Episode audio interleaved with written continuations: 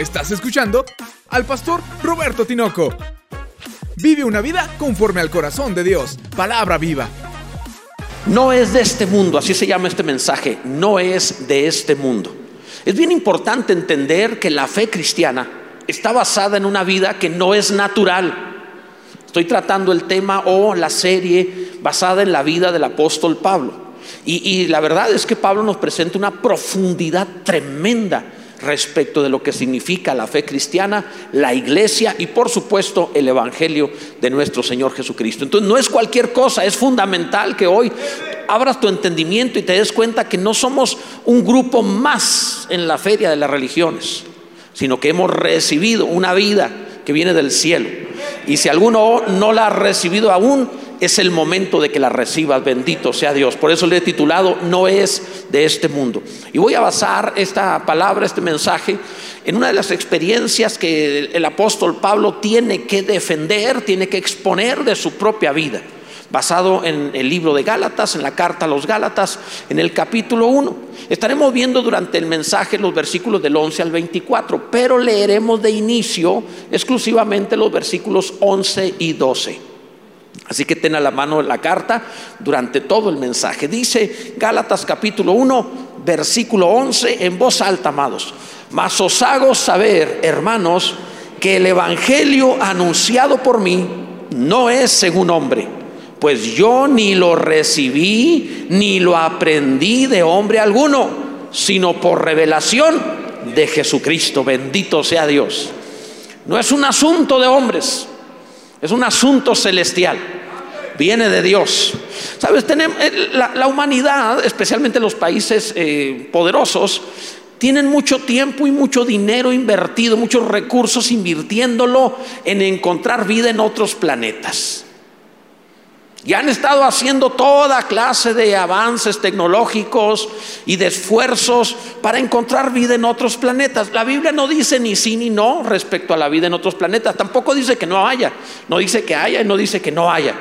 Como diciendo, bastante tienes con esta vida para estar buscando otra. Pero, pero, pero, de todas maneras, yo encuentro que con frecuencia el hombre no sabe los diez mandamientos, pero quiere saber qué dice la Biblia sobre los ovnis. Ok. Pero ¿qué habla la escritura? Bueno, no lo va a decir, lo que va a hablar es que sí existe una vida que vino fuera de este mundo a la tierra para traer un tipo, una especie de vida, para producir una nueva especie de vida en la tierra, la especie de los hijos de Dios, que no es lo mismo, no es sinónimo de humanos. Es decir, toma humanos para producir hijos de Dios, a los que le recibieron, a los que creen en su nombre. Les dio la potestad de ser hechos hijos de Dios, dice la escritura. Es decir, de humanos por la palabra recibida, el Evangelio, que es una semilla que produce una nueva especie, hay una nueva vida. En la biografía del apóstol Pablo, él eh, encontramos que tiene que hablar acerca de estas cosas de forma muy profunda, explicando qué es el Evangelio y que el Evangelio en realidad no es un asunto de hombres ni lo recibió de otros, sino de Dios, hablando acerca de nuestro Señor Jesucristo. Y especifica al Evangelio como una semilla que produce una calidad de vida y una vida eterna. Esto es fundamental. Mientras no hayas entendido y recibido verdaderamente esta clase de vida, seguirás intentando, o sea, como, como imitando, como tratando de ser cristiano sin lograrlo. Vas a intentar guardar la palabra sin poder y vas a decir, ¿por qué no puedo hacerlo? Porque esto no está diseñado para una vida común, está diseñado para una vida sobrenatural es una vida celestial. Entonces, cuando yo trato de ser cristiano con mi vida natural que recibí de mis papás, resulta imposible, frustrante, fallando una tras otra, tras otra, entonces no puedo. Y por eso algunos siendo cristianos están frustrados porque han intentado ser cristianos con lo que ya venían siendo educados. Entonces metieron el Evangelio dentro de su educación moral y decente pero frustrante porque jamás alcanzan a ser verdaderamente cristianos. Se atoran ahí y dicen, no puedo. ¿Qué es lo que sucede? necesita realmente recibir la vida del cielo, entenderla para vivirla. Y hoy va a ser importante comprender esto. Pablo nos lo explica en esta carta, en el primer capítulo. ¿Por qué razón lo hacen Gálatas? Porque los Gálatas estaban siendo confundidos por los judaizantes que intentaban llevar el cristianismo a una rama del judaísmo. En otras palabras, trataban el cristianismo como otra religión como esfuerzo humano, que es religión, de latín religare, que significa religar, volver a unir. Eh, lo que se rompió, le haces un nudo, lo volviste a unir, eso es religión, pero mm, obviamente en respecto a las cosas divinas, celestiales, etcétera, etcétera. Cualquier clase de religión hace eso, pero el Evangelio es mucho más que religare. El Evangelio es producir nuevo. El que está en Cristo, nueva criatura es. Las cosas viejas pasaron. He aquí todas son hechas nuevas. No está religando lo roto, está haciendo lo nuevo. Bendito sea Dios. Primero, el Evangelio no es de este mundo. El Evangelio no es de este mundo. Dice el pasaje que leímos, mas os hago saber, hermanos, que el Evangelio anunciado por mí no es según hombre pues yo ni lo recibí, ni lo aprendí de hombre alguno, sino por revelación de Jesucristo. Debe resaltar esta parte, yo ni lo recibí, ni lo aprendí de hombre alguno, sino por revelación de Jesucristo. Los inventos de la humanidad son extraordinarios. El ser humano como una especie hecha imagen y semejanza de Dios tiene una creatividad fabulosa. Dios es creativo por naturaleza, así es Dios, es el creador. Su primer atributo en la Biblia es la, creatividad, de tal manera, perdón, eh, en el principio creó Dios los cielos y la tierra, creó. O sea, Dios de inmediato muestra su creatividad y la creación humana, es decir, la humanidad como tal, parecida a su creador, es espectacular para inventar cosas. Han hecho cosas formidables, pero el Evangelio no es una de ellas. Según lo que leímos, el Evangelio no es invento humano. No fue diseñado por hombres. No hay reflexión de mente humana en el asunto para producirlo. No, no, es un asunto de que se pusieron de acuerdo, platicaron, llegaron a la conclusión, les pareció que así era. No, mi amado, el Evangelio no es idea de hombre ni mujer alguna en este mundo. Es sobrenatural. La Biblia presenta el Evangelio que es. El Evangelio es Jesucristo manifestándose a nosotros la vida, Jesús. Ahora bien, esto viene del cielo, esto no es invento humano. Jesús es la vida que descendió del cielo, que vino a nosotros.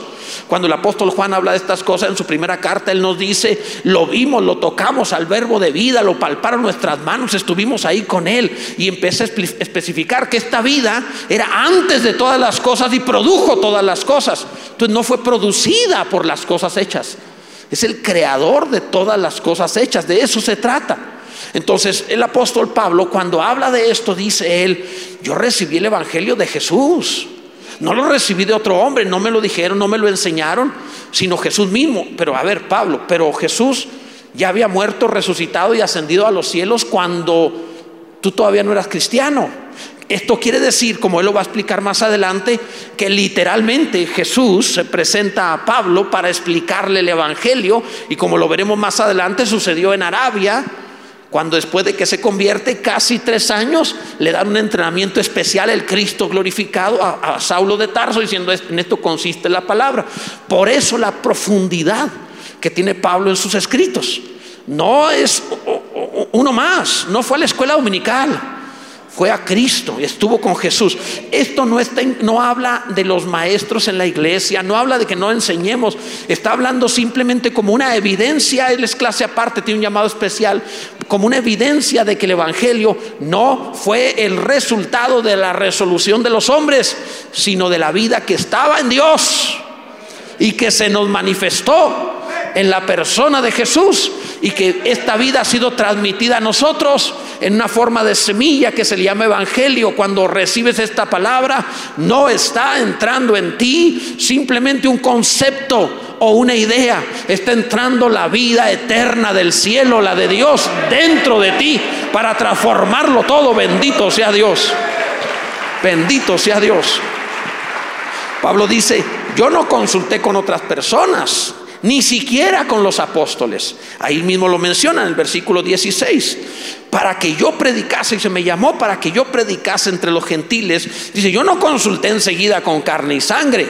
O sea, el Evangelio no es resultado de la carne y la sangre, de los humanos.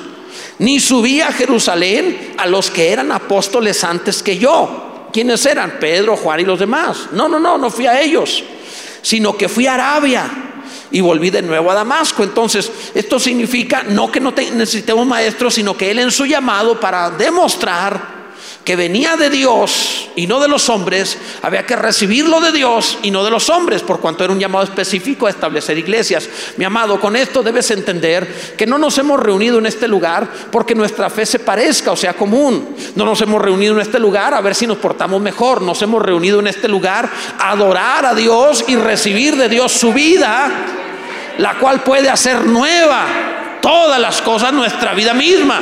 Bendito sea Dios el mundo, el mundo tiene una especie como de fascinación por aliens y andan buscando vida, pero esta vida hace dos mil años está entre nosotros, no es terrenal, es celestial. Y ha, ha pasado del cielo a Jesús de Jesús a los primeros 120 y de los 120 al mundo entero. Y hoy estamos tú y yo aquí diciendo, gracias Dios, pues esto que estoy viviendo no es natural, esto vino de arriba, esto vino de Dios, bendito sea su nombre para siempre, gloria a Dios. Lo primero es eso, el Evangelio no es de este mundo. Segundo, el Evangelio tampoco necesita mérito humano. Así como no es de este mundo, no lo necesita. Vamos a entender lo que estamos diciendo. Ahí mismo en Gálatas capítulo 1, los versículos 13 y 14, dice la escritura, porque ya habéis oído acerca de mi conducta en otro tiempo en el judaísmo, que perseguía sobremanera a la iglesia de Dios y la asolaba. Primero, fíjate lo que está diciendo. En cuanto a lo malo, era perseguidor de la iglesia, Saulo. Segundo, y en el judaísmo aventajaba a muchos de mis contemporáneos en mi nación, siendo mucho más celoso de las tradiciones de mis padres. Entonces, Pablo está diciendo en cuanto a lo negativo, era el peor o el mejor pecador. De hecho, él a Timoteo le, le, escribe y le dice que era el primero de los pecadores. O sea, Pablo no se andaba con juegos. Como pecador era el peor o el primero. ¿En qué sentido? Mataba a cristianos es difícil hallar algo peor comparado de antítesis de cristianismo que el que persigue al cristianismo. Entonces él dice, yo soy el primero de los pecadores porque perseguía a la iglesia. Entonces, primero en cuanto a lo malo. Segundo, en cuanto a lo bueno, aventajaba a los demás. Fariseo de fariseos, explica después. En otras palabras, Pablo religiosamente era bastante comprometido. No era, andaba ahí como que más o menos en su religión. No, no, no, él la vivía en serio. Entonces el Evangelio no vino a Pablo porque fuera pecador ni porque fuera muy consagrado en su religión. El Evangelio no vino a Pablo por causa ni del demérito ni del mérito. El Evangelio vino a nosotros no porque hayamos sido malos o porque hayamos sido buenos. El Evangelio vino a nosotros porque Dios nos amó y nos derramó su gracia por su bondad, por su misericordia, porque Él, mi amado, sí tiene mérito. Bendito sea el nombre de nuestro Dios. El Padre ha sido bueno. Gloria a Dios. Alguien alabe al Señor. Esto es maravilloso. No es quien eras, tampoco es lo que hacías, es quien es Dios y lo que hace, amando a todos, por cuanto desea que todos lo reciban. Gloria a Dios. Esto es precioso, mi amado. Ahora, los primeros apóstoles, eh, tampoco ellos fueron creadores del Evangelio. No es que Juan y Pedro se juntaran y los otros dijeran, ¿cómo armamos esto? No, no, no, lo trajo Jesús, Él es el Evangelio, la vida del cielo. Pablo mismo habla de eso diciendo que cuando fue a Jerusalén, después de haber ido a Arabia y estuvo con Jesús casi tres años, con Cristo glorificado, y le explicó, con razón sabía lo que sabía, y conoció, viajó a Jerusalén, fue a Damasco y luego a Jerusalén, y en Jerusalén buscó a los apóstoles, ¿quién no quiere hablar con Pedro y con Juan? A lo mejor con los otros también, pero especialmente con ellos dos, ¿quién no quiere ir? Ahí en Jerusalén la Biblia dice que pastoreaba el hermano de Jesús llamado Jacobo, a quien lo conocemos como Santiago. ¿Quién no quisiera ir a hablar con él? Oye, ¿y cómo era? ¿Y cómo se portaban en casa? ¿Y qué pasaba cuando le quitaban la leche? No sé, ¿verdad? No sé. Yo quisiera este, eh, oír esas cosas, así que Pablo subió a Jerusalén. Pero Pablo dice algo interesante en Gálatas 1.19. Recuerda, estamos viendo en ese capítulo, verso 19 dice, pero no vi a ningún otro de los apóstoles, sino a Jacobo, el hermano del Señor. Dice que cuando fue, él aclara que vio a Pedro y no había ningún otro, salvo a Jacobo, el hermano del Señor, a que conocemos como Santiago. Fue a los únicos que conoció. Por cierto, entre paréntesis, se peleó con ellos. Es que, es que Saulo no se anda con medias tintas. Entonces llegó y encontró a Pedro, que era amigo de todo mundo se juntaba con gentiles, con no judíos, y platicaba con ellos y comía con ellos. Vinieron unos de parte de Jacobo. Entonces Pedro se retiró, dijo, no, no, no se va a enojar Jacobo, porque el hermano del Señor era bravo. ¿Quién no va a ser bravo en la casa de Jesús? Imagínate que eres el segundo hermano después de Jesús. O sea, la comparación está terrible. ¿Por qué no eres como tu hermano? Pues porque yo soy hijo de José y él es hijo de Dios, nomás por eso. O sea, ¿cómo quiere? Pero imagínate una casa en donde regresan de clases y cuando regresan de la escuela con los rabinos, Jesús ya memorizó la Torá, la habla de memoria. Y le preguntan a, Santiago, Jacobo, le preguntan, ¿y qué te pareció la clase del rabino? Ah, pues ya me aprendí los nombres de los cinco primeros libros. O sea, el otro te recita los libros. O sea, eh, debió ser muy complicado. Cuando, imagínate como niño normal, porque los niños, los varones estamos dañados del cerebro, se nota que estamos caídos, porque jugamos a cosas terribles, como lastimarnos o lastimar a otros. ¿Quién sabe por qué será gracioso eso? Hacer que alguien se caiga, tirarle pedrazo a un, a un, pájaro. ¿Quién a ver, ¿quiénes tiraron con resorteras o a los pájaros alguna vez en su vida? Casi todos los hombres perversos, malvados. Cuando, cuando una vez leí que decían, si lastima a los animales puede ser psicópata, dije, no, pues toda mi generación. Con razón, no nos hemos destruido el mundo, somos un montón de psicópatas, o sea, estoy jugando. Pero evidentemente hacíamos cosas, imagínate a Jacobo llegar con Jesús y decir, vamos a aventarle eh, piedras a los pájaros. A ver, volteó Jesús, ¿qué no sabes que mi padre los alimenta? ¿Qué te pasa? O sea, obviamente no lo iba a hacer. Entonces tú te vas a encontrar a Jacobo y otro de los hermanos, Judas, no el apóstol, sino el que escribe la carta de Judas, como las dos cartas más duras y condenatorias de todo el Nuevo Testamento. Porque la casa de Jesús era ley, perfección completa. Era complicado tener de hermano a Jesús. Por eso cuando Jesús se manifestó como el Mesías, dice la Biblia, sus hermanos no creían en él. Había cierto dolo, como los hermanos de José, cierta envidia. Era complicado, amado. Por eso dice la Biblia, sus hermanos no creían en él. Era complicado. Claro que es difícil. Ahora, humanamente esto era así. Entonces tú te encuentras que cuando subió Pablo a Jerusalén y encuentra a Pedro y Pedro se junta con gentiles y luego dice que vio que venía Jacobo y dejó de juntarse con los no judíos, con los gentiles. Y Pablo vio eso. A ver, ven Pablo, ven Pedro para acá. Y Pablo le dijo, eres un hipócrita. Lo que tú haces es de condenar. Qué terrible. Y Bernabé dice que fue arrastrado con la hipocresía de ellos. Qué hipócrita, qué horrible. Así que hace acepción de personas. Este porque es judío, es cristiano de primera. Este porque no es judío, es cristiano de segunda. Pedro, eres un hipócrita. Imagínate reprender a Pedro. ¿Que no sabe que corta orejas? O sea, no, es sencillo. No estamos, ¿te imaginas a un Pedro así como las pinturas de la Edad Media, con, las manos juntas y con cara así como afeminoide? No, no, no, no, no, ese no es Pedro. Este es un rudo pescador que cortó la oreja a un soldado. Es un rudo pescador que puede durar toda la noche pescando a la intemperie. Es un rudo pescador que aguanta tormentas. No es cualquiera. Es más, la Biblia dice que cuando maldijo supieron entonces quién era. ¿Por qué? Porque tiene ese lenguaje. Ese era él antes de ser creyente. Y ya como creyente tenía su carácter, su fuerza. Ahora, escúchame en esto. Pablo lo reprende. Y a Santiago también. Porque ese es Pablo. Pablo no ha recibido una noticia de hombres.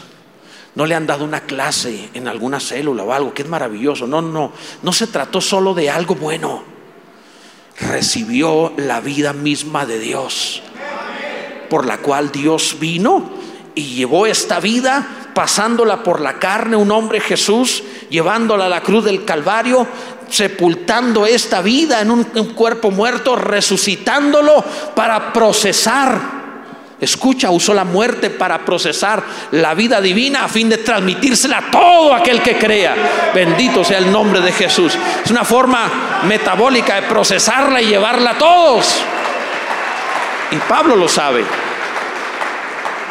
Por eso, en Gálatas también, capítulo 2, verso 6 dice, pero los que tenían reputación de ser algo, o sea, está hablando de los apóstoles, está hablando de su encuentro con ellos lo que hayan sido en otro tiempo, nada me importa.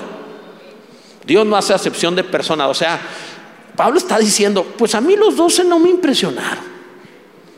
No se me hicieron que, uff, pues tenían reputación de que eran la crema innata, ¿eh? pero la verdad, dice él, a mí, pues los de reputación, nada nuevo me comunicaron. Entonces el Evangelio no es invento de los apóstoles. El Evangelio es la vida del cielo, es Jesucristo que ha venido a nosotros, bendito sea Dios. No se le puede agregar nada por parte de los hombres, no es reflexión humana, no es lógico de los hombres, no es, no es que llegamos a la conclusión, es Dios, bendito sea su nombre. Se presentó esta vida, mira, esta vida no es mérito de José, porque nació sin la intervención de José, en el vientre de María fue concebido, pero tampoco vino por poder de María ni por poder de José, ni por poder de María. Escucha esto. Según la palabra del Señor, esta vida se nos manifestó, entró tomando carne en el vientre de María, pero no era María, ni era José, era Dios, el Hijo de Dios. Y se presenta como el verbo de vida, entrando legítimamente. Las tinieblas entran ilegítimos porque endemonian. Dios no entra ilegítimo porque se metió un vientre y nació siendo parido para entrar legítimamente al mundo, pero no por la virtud de José ni por la virtud de María, sino por la gracia de Dios que nos amó. Bendito sea el Padre Celestial. Alguno debe entender esto. Esto es maravilloso, amado. Y lo mismo, lo mismo está haciendo esta vida entrando a nosotros. No porque tengas virtud, no por tu propio poder, no porque le eches muchas ganas, no porque tú sí seas mejor que otro, no es por virtud nuestra. Es su gracia, mi amado. Ni tu demérito ni tu virtud. Es la gracia de Dios que nos amó, la que nos ha traído esta clase de vida. Bendito sea su nombre por siempre. Gloria a Dios. Ahora, en tercer lugar, el Evangelio es un llamado de gracia. Es lo que te he estado hablando. Es un llamado de gracia. Dice el versículo 15. Pero cuando agradó a Dios, cuando Él quiso, que me apartó, dice Saulo, desde el vientre de mi madre y me llamó por su gracia. Esta vida celestial ni siquiera comenzó cuando creímos. Antes de la creación de todas las cosas, nos conoció. No le tomó desprevenido diciendo, ay, ya se me cayó otra vez, ya pecó. No, no, no. Tú no vas a tomar desprevenido a Dios. Dice Saulo, Él antes me apartó desde el vientre de mi madre, de que fui concebido, ya, ya sabía para qué Dios, para qué me había permitido mi concepción. Ahora escucha, alguno diría, Saulo, ¿y entonces por qué andabas eh, de incrédulo matando cristianos? ¿Sabe lo que esto significa? Que independientemente de quién fuiste y de independientemente de lo que hiciste, Dios tiene plan contigo. No es que te le extraviaste y no tenía Dios nada que ver en el asunto. Aún como perseguidor, Dios lo veía y decía, este va a ser el apóstol más notable de todos.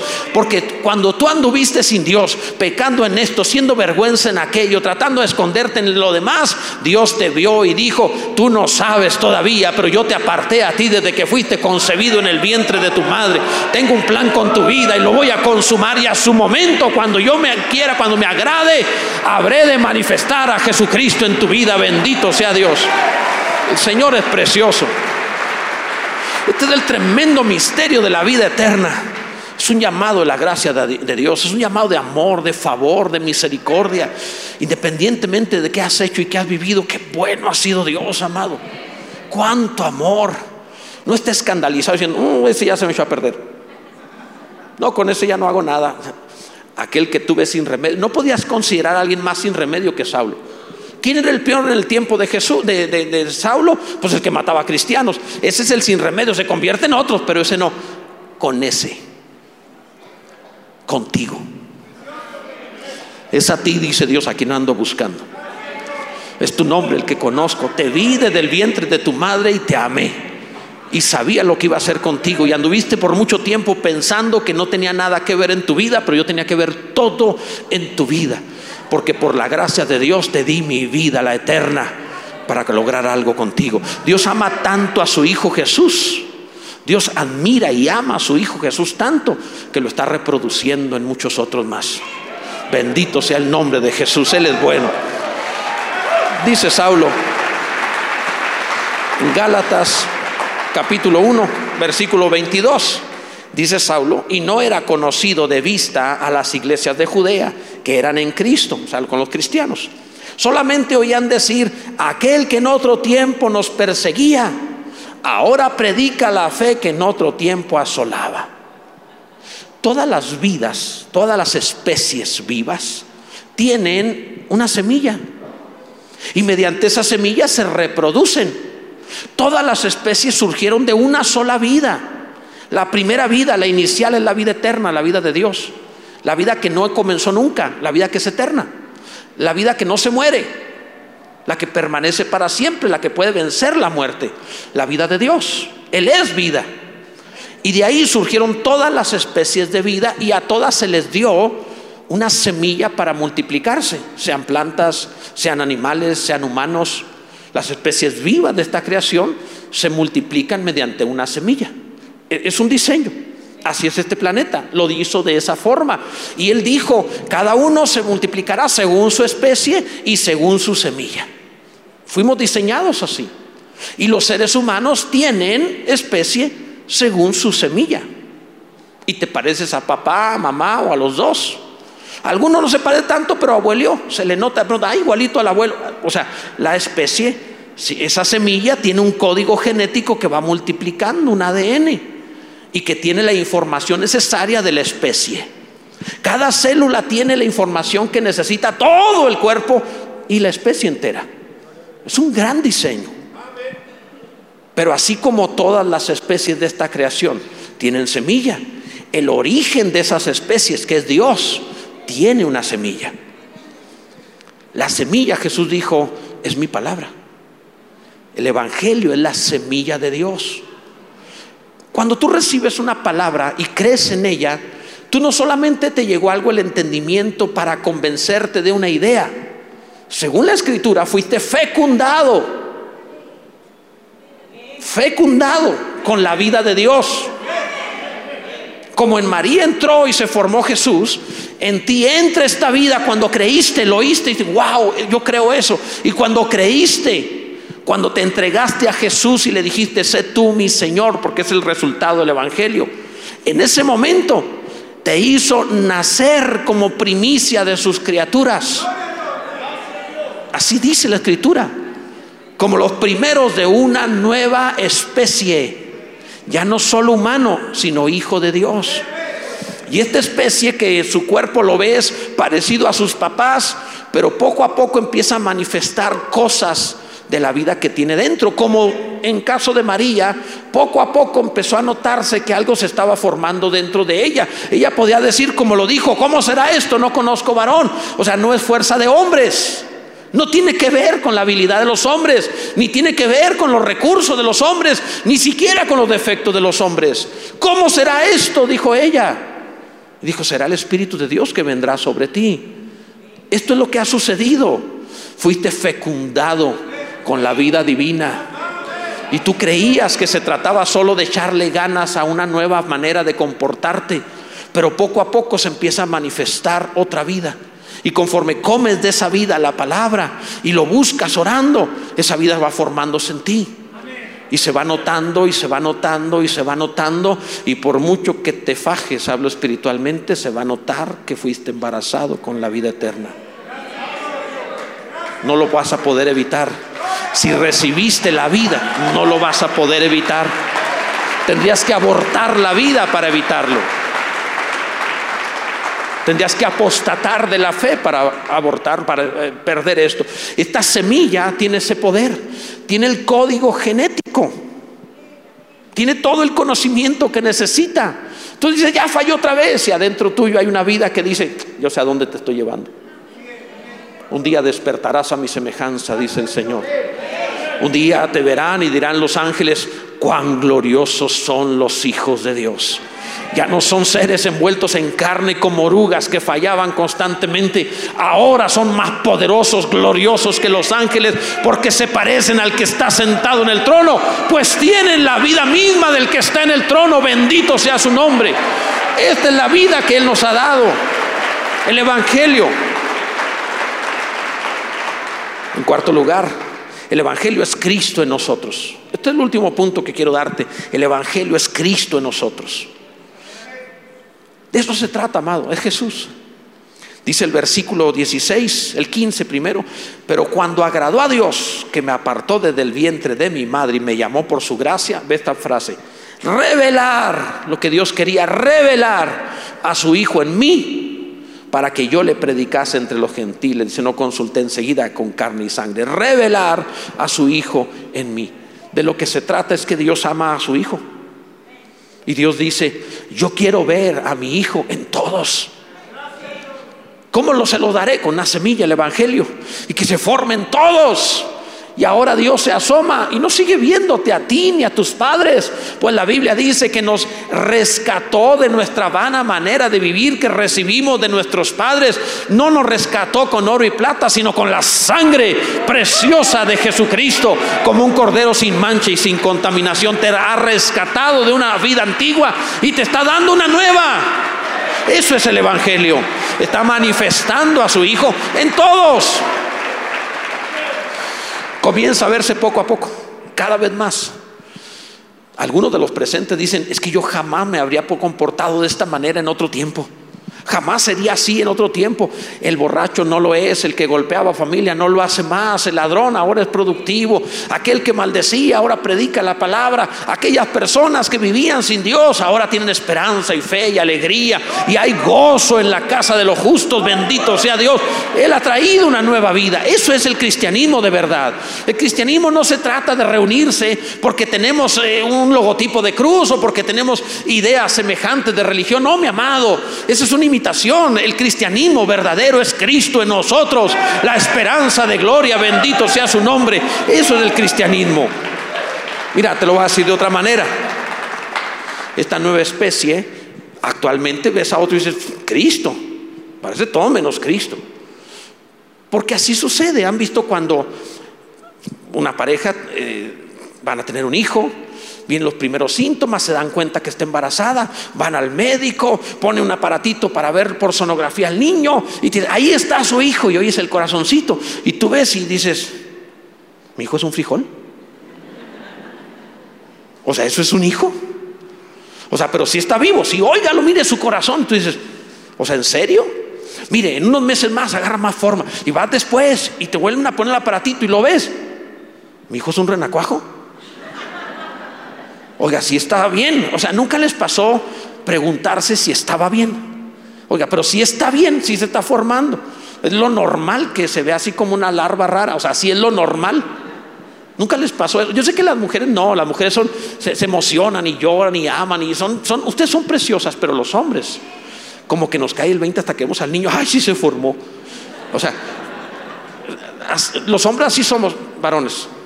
¿Verdad que así les pasó? Claro, en el momento tú te emocionas, ay, oh, qué tremendo, y por dentro estás pensando, ¿qué es eso? Porque no se ve un humano. Incluso cuando nace, tú dices, ¿en serio veniste a este mundo con toda la intención de que tu mamá y yo jamás volvamos a tener tiempo libre? De eso se trataba. Tenías que llorar y ensuciarte todo el día y todos los días. O sea, tiene hambre y llora. Tiene sueño y llora. Uno dice, tiene sueño, duérmete. No, tiene sueño y llora. O sea, y, así, y, tiene una encomienda. Y dan ganas de tirarlo. No, no, yo sé, las mujeres no. Las mujeres son preciosas. Aman y, profundamente, pero el hombre dice, híjole, cuando la mamá dice cambia al niño, dan ganas de cambiarlo. ¿Verdad?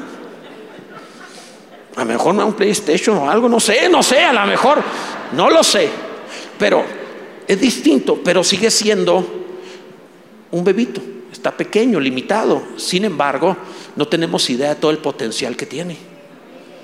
Puede ser un gran inventor, un gran médico, hablar idiomas, lograr cosas extraordinarias. Puede ser alguien relevante, alguien espectacular, alguien que conseguirá la vacuna contra el cáncer, no lo sé. A lo mejor el potencial que tiene es para resolver las situaciones más graves del mundo. Él puede a lo mejor acabar con calentamiento global o con asuntos de falta de agua. A lo mejor es la persona que, que espera el mundo. Tiene un potencial inmenso. Dios lo diseñó así. Yo no puedo verlo, pero ahí está en su código genético el potencial de hacer maravillas. Y en tu código genético el Evangelio que está dentro de ti, en tu corazón, en tu boca y en tu corazón. Este código genético tiene un enorme potencial, tiene la capacidad de producir a Jesús. No va a terminar en este mundo, continuará aún muriendo por la eternidad, pero tiene la capacidad de producir a Jesús. Hoy nos vemos, lo diré por mí, como un renacuajo, como un frijol, como algo que no parece hijo de Dios. No se le ve el potencial, si mucho se le escucha el corazón que está vivo, pero parece no tener todo ese potencial.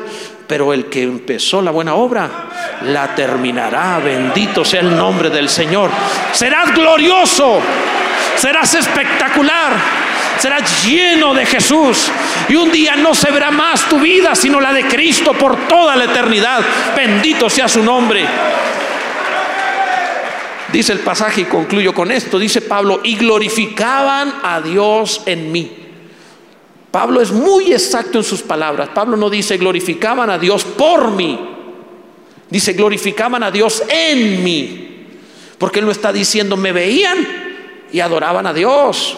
No. Vieron la vida que estaba en mí y adoraban a Dios.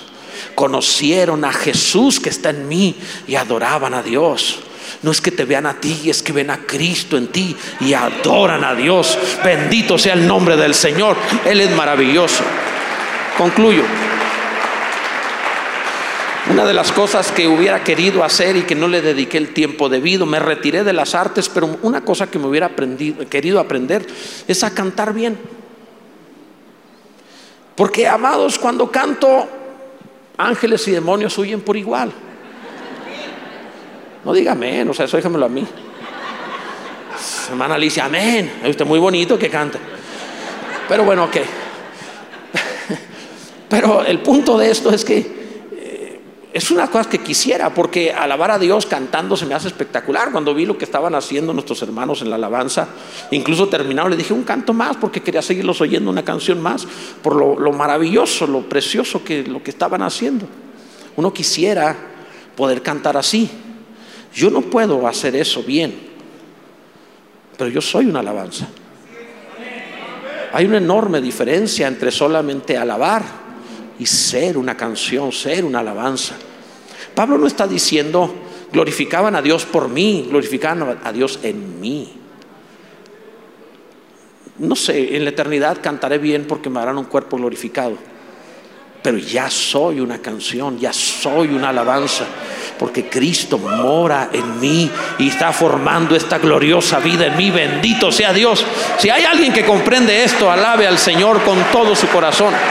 Bendito sea Dios. Bendito sea Dios. Precioso el Señor.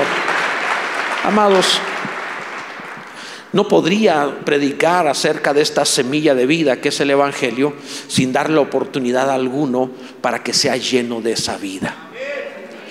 La forma correcta es cuando tú entregas tu vida a Jesús recibiéndolo por Señor. Cuando tú dices, Él es mi Señor y te entregas a Él.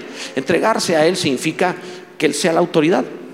No significa que vas a obedecer todo inmediatamente, vas a ir creciendo en madurez y poco a poco tu vida va a ir siendo transformada, pero inicia en el momento en el cual te entregas al Señor. Y para mí es sumamente importante acabar un mensaje así llevándote a ti a que puedas experimentar a Jesús por Señor y que entre esta semilla en ti. Me gustaría mucho que si a alguien le interesa de verdad que esta vida entrara en él, No es lo mismo que imitar el cristianismo. ¿eh? Hay tanta gente imitando el cristianismo y leen, hay que portarse así, hay que portarse así, hay que hacer esto y hay que hacer lo otro. Y no pueden lograrlo.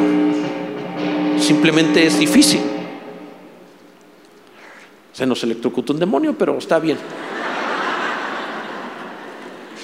Y hay ocasiones, amados, en donde es complicado o más bien es imposible ser cristiano imitando el cristianismo. Si tú quieres ser cristiano de verdad, es necesario que te entregues hoy a Jesús y le reconozcas el Señor de tu vida. Disposición. Y vas a decirle que entre esta vida en ti para que realmente vivas. Si a alguien le interesa, podría levantar su mano en su lugar donde está.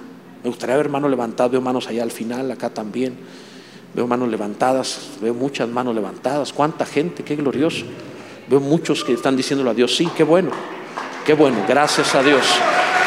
Quiero pedirles un segundo favor. Si realmente Jesús es Señor, comienza haciendo una demostración de sujeción al Señor. Pónganse todos en pie y me gustaría que aquellos que levantaron su mano se atrevan a salir de su lugar como quien reconoce al Señor y que vinieran aquí al frente, que me permitieran orar con ustedes referente a esta entrega al Señor Jesucristo. Salgan de su lugar, vengan hacia acá al frente, por favor. Es, es parte de tomarlo por Señor. Me empiezo a sujetar a Él, empiezo a hacer caso en aquellas cosas que me confronta el Señor. Vengan hacia acá, por favor, acérquense, acérquense. Hay espacio suficiente. En este año se los alfombramos para que vayan a estar, verán cómo va a estar, pero acérquense, acérquense. Es precioso, porque te das cuenta que no se trata entonces de, intentarlo. ¿Cuántas veces se queda uno corto? Hasta que uno entiende, ah, con razón, no era mi poder, era el de Él. No eran mis ganas, era Dios. Es distinto. Veo gente pasando, ven, acércate, ven, ven, alguien más, acércate. Bendito sea Dios, acércate. Gloria a Dios. Y ustedes que han pasado al frente, permítanme orar junto con ustedes. Hay gente pasando, qué bueno. Permítanme orar con ustedes y díganle a Dios realmente las palabras correctas que es, y con la intención adecuada, la fe correcta que es, me entrego a ti.